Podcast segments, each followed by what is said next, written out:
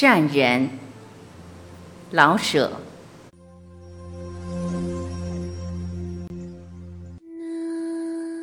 汪太太最不喜欢人叫她汪太太，她自称穆凤珍女士，也愿意别人这样叫她。她丈夫很有钱，她老是不客气地花着，花完她的钱而被人称穆氏，她就觉得自己是个独立的女子，并不专指着丈夫吃饭。穆女士一天到晚甭提多忙，不说别的，就先拿上下汽车说。穆女士，也就是穆女士，一天得上下多少次？哪个集会没有她？哪件公益事情没有她？换个人，那么两条胖腿就够累个半死的。穆女士不怕，她的生命是献给社会的。那两条腿再胖上一圈儿，也得设法带到汽车里去。她永远心疼着自己，可是更爱别人。她是为救世而来的。穆女士还没起床，丫鬟自由进来回话。她嘱咐过自由们不止一次了，她没起来，不准进来回话。丫鬟就是丫鬟，叫她自由也没用，天生的不知好歹。她真想抄起窗旁的小桌灯向自由扔去，可是觉得自由还不如桌灯值钱，所以没扔。自由，我嘱咐你多少回了？穆女士看看钟，快九点了。她消了点气，是喜欢自己能一气睡到九点，身体定然不错。她得为社会而心疼自己，她需要长时间的睡眠。不是太太，女士。自由想解释一下，说有什么事儿，别磨磨蹭蹭的。方先生要见女士。哪个方先生？方先生可多了，你还会说话呀？老师方先生，他又怎样了？他太太死了。自由似乎很替方先生难过。不用说，又是要钱。穆女士从枕头底下摸出皮夹来，去给他二十，叫他快走。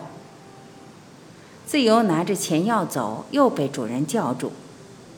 叫不爱放好洗澡水。自由走出去后，穆女士又想起来，方先生家里落了丧事，二少爷怎么办呢？无缘无故的死哪门子人？又叫少爷得荒废好几天的学。穆女士是极注意子女教育的。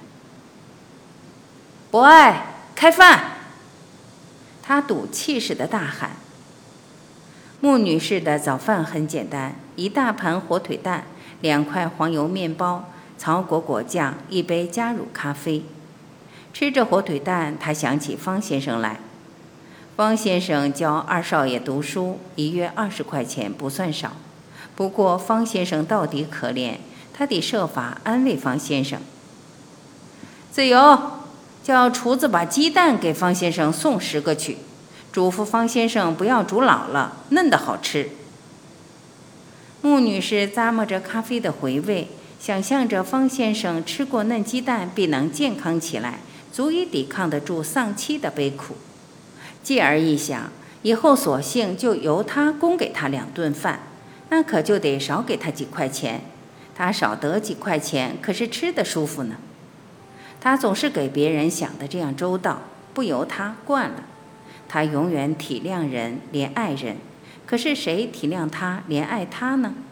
想到这儿，他觉得生命是个空虚的东西。工作只有工作使他充实，使他睡得香甜，使他觉得快活与自己的价值。他到书房去看这一天的工作。秘书冯女士已在书房等一点多钟了。冯女士才二十三岁，长得不算难看。一个月挣十二块钱，穆女士的交际多么广，做她的秘书当然能有机会遇上阔人。假如嫁个阔人，一辈子有吃有喝，岂不比现在挣五六十块钱强？穆女士为别人打算，老是这么周到，而且眼光很远。见了冯女士，穆女士叹了口气：“哎，今儿有什么事儿？说吧。”他倒在个大椅子上。冯女士把记事簿早已准备好了。穆女士，盲雅学校展览会十时二十分开会，十一点十分妇女协会您是主席，十二点张家婚礼，下午。先等等。穆女士又叹了口气。张家的贺礼送过去没有？已经送过去了，一对鲜花篮，二十八块钱，很体面。哦，二十八块钱的礼物不太包。下午一共有几件事？五个会呢。甭告诉我，我记不住。等我由张家回来再说吧。穆女士不想去盲雅学校，可是又怕展览会相片上没有自己，怪不合适。他决定晚去一会儿，正赶上照相才好。这么决定了，他很想和冯女士再说几句。倒不是因为冯女士有什么可爱的地方，而是她自己觉得空虚，愿意说点什么解解闷儿。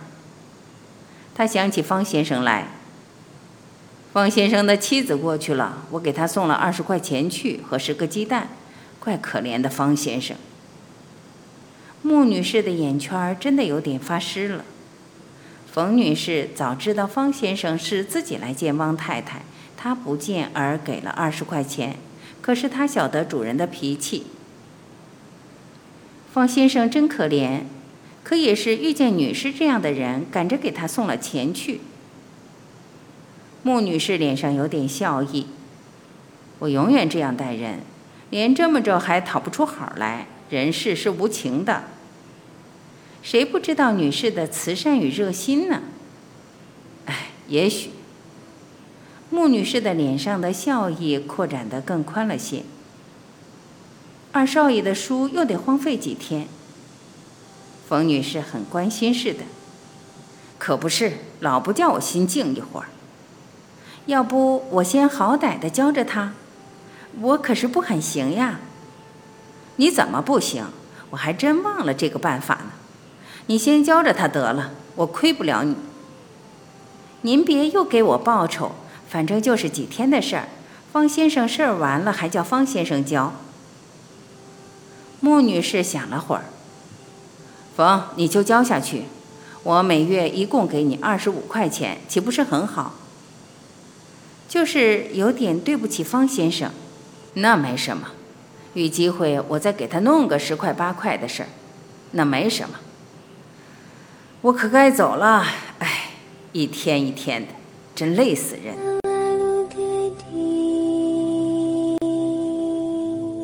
感谢聆听，我是晚琪，再会。